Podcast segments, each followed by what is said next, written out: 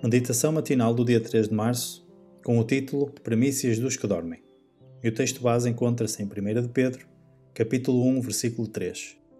Bendito seja o Deus e Pai de nosso Senhor Jesus Cristo, que segundo a sua grande misericórdia nos gerou de novo para uma viva esperança, pela ressurreição de Jesus Cristo de entre os mortos. Quando no túmulo de Cristo foi ouvida a voz do poderoso anjo dizendo: Teu Pai te chama o Salvador saiu do sepulcro pela vida que havia em si mesmo. Provou-se então a verdade das suas palavras: Dou a minha vida para tornar a tomá-la. Tenho poder para dar e poder para tornar a tomá-la. Cumpriu-se agora a profecia que fizeram os sacerdotes e príncipes: Derribai este templo e em três dias o levantarei.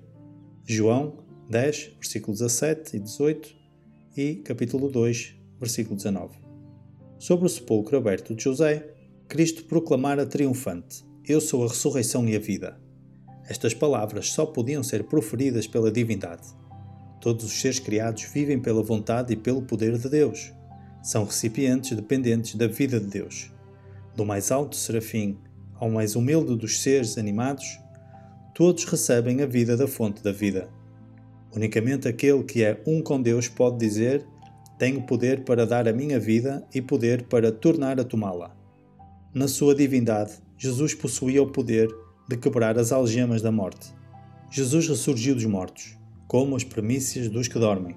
Era o antítipo do molho movido, e a sua ressurreição teve lugar no próprio dia em que o mesmo devia ser apresentado perante o Senhor. Durante mais de mil anos, realizara-se esta cerimónia simbólica. Das searas colhiam-se as primeiras espigas de grãos maduros e quando o povo subia a Jerusalém por ocasião da Páscoa, movia-se o molho das primícias como uma oferta de ação de graças perante o Senhor.